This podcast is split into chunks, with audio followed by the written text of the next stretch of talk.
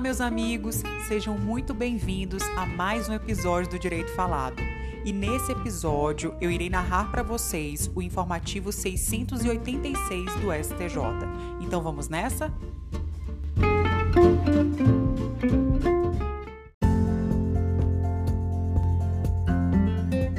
Informativo 686 do STJ. O nosso primeiro julgado é sobre direito administrativo, tema improbidade administrativa. O STJ diz o seguinte: que o acordo de não persecução civil pode ser celebrado mesmo que a ação de improbidade administrativa já esteja em fase de recurso. Ou seja, é possível acordo de não persecução civil no âmbito da ação de improbidade administrativa em fase recursal. Então, o que a gente tem que lembrar na hora da prova é isso: que o acordo de não persecução civil pode ser celebrado mesmo que a ação de improbidade administrativa já esteja em fase recursal. E o nosso próximo julgado é sobre o tema Direito Civil Contratos. Olhem só. O STJ disse nesse julgado que em ação de extinção contratual com cláusula resolutiva é lícito a parte lesada optar entre o cumprimento forçado ou o rompimento do contrato. Só que essa opção deve ser feita pela parte desde que seja proferida a sentença. O STJ então definiu que é lícito a parte lesada optar pelo cumprimento forçado ou pelo rompimento do contrato, não lhe cabendo, todavia, o direito de exercer ambas as alternativas simultaneamente. E esse julgado é, na verdade, a aplicação do artigo 475 do Código Civil. Se você for lá no artigo 475 agora, ele fala o seguinte: a parte lesada pelo inadimplemento pode pedir a resolução do contrato se não preferir exigir-lhe o cumprimento, cabendo, em qualquer dos casos, indenização em perdas e danos. Então veja que esse artigo ele dá o direito da parte lesada optar pelo cumprimento forçado do contrato ou pelo seu rompimento. É um ou outro e não os dois. A escolha, uma vez feita, ela pode ser alterada, mas desde que seja antes da sentença. O nosso próximo julgado é sobre o sistema financeiro de habitação e foi levado o questionamento para o STJ do seguinte: uma vez reconhecida a prática de ilegal capitalização de juros nesses contratos de sistema financeiro de habitação, as diferenças que forem apuradas devem ser restituídas ao mutuário em pecúnia ou elas devem ser abatidas do saldo devedor, o qual será quitado com recursos do FCVS.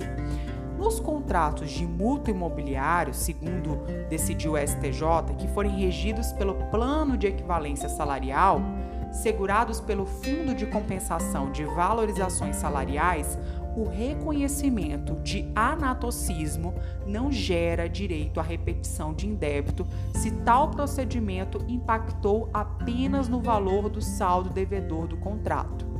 Então, em suma, o que a gente tem que entender é que se o anatocismo impactou apenas no saldo devedor do contrato, não gera direito à repetição do indébito, não gerando direito à restituição ao mutuário em pecúnia. Certo? Por quê? Porque ela só gerou impacto no saldo devedor do contrato. Foi o que decidiu o STJ. O nosso próximo julgado é sobre o tema partilha.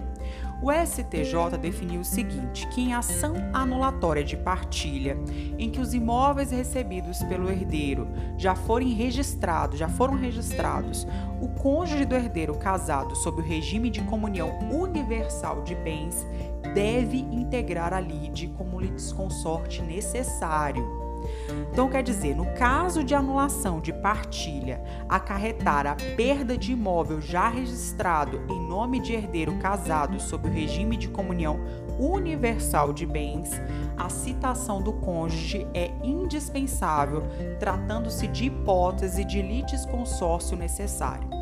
Só recapitulando para a gente lembrar, em ação anulatória de partilha, em que os imóveis recebidos pelos herdeiros já forem registrados, já tiveram sido registrados, já houve anulação da partilha e o, o imóvel já foi registrado em nome da parte e em nome do, do cônjuge também.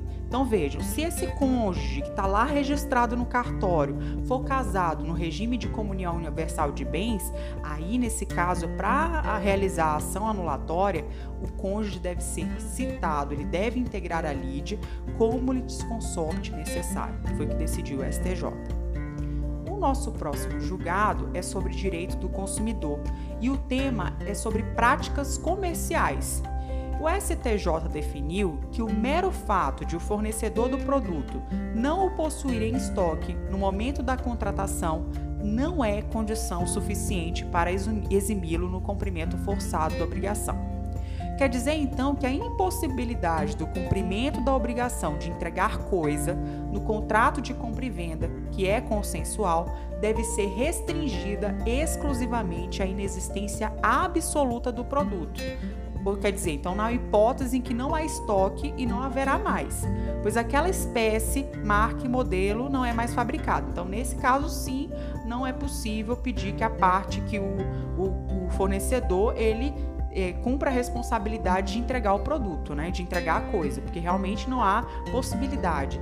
Agora, sendo possível ao fornecedor cumprir com a obrigação, entregando ao consumidor o produto anunciado, ainda que obtendo por outros meios, como adquirido de outros revendedores, não há razão para se eliminar a opção pelo cumprimento forçado da obrigação. Eu vou dar aqui um exemplo para vocês, que foi o exemplo que o professor Márcio André trouxe, que muito se aproximou do caso julgado. Então imagine a situação que Regina comprou um monitor modelo XYZ456 em um site de um site de e-commerce. Ocorre que um dia depois ela recebeu um e-mail da loja informando que não havia mais o produto em estoque e que, portanto, iria haver a resolução do contrato. Regina pode exigir a entrega do monitor nos termos do artigo 35, inciso 1 do CDC, porque o mero fato de o fornecedor do produto não possuir em estoque no momento da contratação não é condição suficiente para eximi-lo do cumprimento forçado da obrigação. O nosso próximo julgado é sobre direito empresarial, tema marca. O STJ definiu nesse julgado que, em ação de nulidade de registro de marca, a natureza da participação processual do INPI, quando não figurar como autor ou corréu, é de intervenção sui generis ou atípica, obrigatória, na condição de assistente especial. O NPI, se não for o autor da nulidade de registro da marca, deverá ser obrigatoriamente citado para intervir no processo. Ao ser citado, o INPI irá analisar, com base no interesse público, se deve defender o registro que foi realizado ou se é caso realmente de nulidade. A participação do NPI na ação de nulidade não é necessariamente para defender o ato que concedeu o registro. Ao contrário, o interesse jurídico do NPI se distingue do interesse individual de ambas as partes, considerando que o objetivo da instituição é de proteger a concorrência e o consumidor, direitos essencialmente trânsito individuais. Então, o que a gente tem que lembrar é que, em ação de nulidade de registro de marca, a natureza da participação processual do NPI, quando não figurar como autor ou corréu, é de intervenção sui generis ou atípica, obrigatória na condição de assistente especial. O nosso próximo julgado é sobre o tema contratos empresariais. O STJ definiu que os distribuidores dos medicamentos podem repassar às drogarias e farmácias o custo de despesa referente à tarifa de emissão de boleto bancário. Quer dizer então que é cabível o repasse da despesa relativa à tarifa de emissão de boletos bancários feito pela distribuidora de medicamentos às drogarias e farmácias. O nosso próximo julgado é sobre o tema sociedade anônima. O STJ definiu que o fato de a sociedade ter somente dois sócios não é suficiente para afastar a proibição de o administrador aprovar suas próprias contas. Nos termos do artigo 115, parágrafo 1 da Lei de Sociedade Anônima, o acionista não poderá votar nas deliberações da Assembleia Geral relativas à aprovação de suas contas como administrador.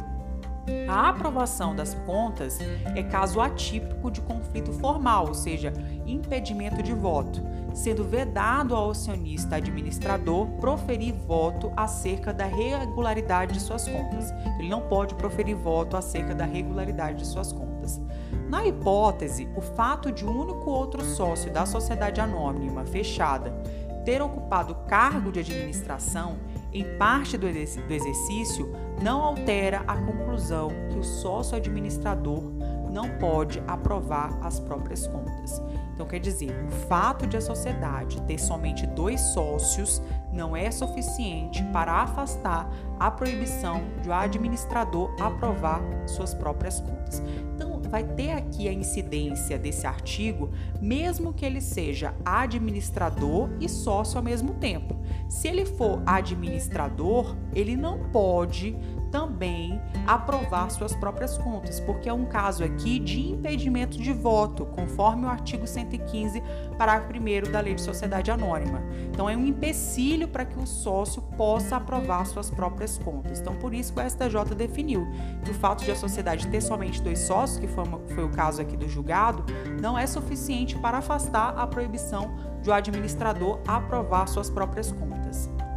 E aí a gente passa a falar agora sobre os julgados de direito processual civil. E o tema é sobre atos processuais. O STJ definiu que negócio jurídico processual não pode dispor sobre ato regido por ordem de ordem pública. Então, quer dizer, negócio jurídico processual não pode dispor sobre ato regido por norma de ordem pública. De acordo com a doutrina, quando o acordo processual interferir em poderes, deveres ou faculdades do magistrado, será necessário que este concorde com seus termos com base em juízo discricionário. O negócio jurídico processual que transige sobre o contraditório e os atos de titularidade judicial se aperfeiçoa validamente se a ele aquecer o juiz. Então, quer dizer, negócio jurídico processual não pode dispor sobre ato regido por norma de ordem pública. E o nosso próximo julgado é sobre o tema execução.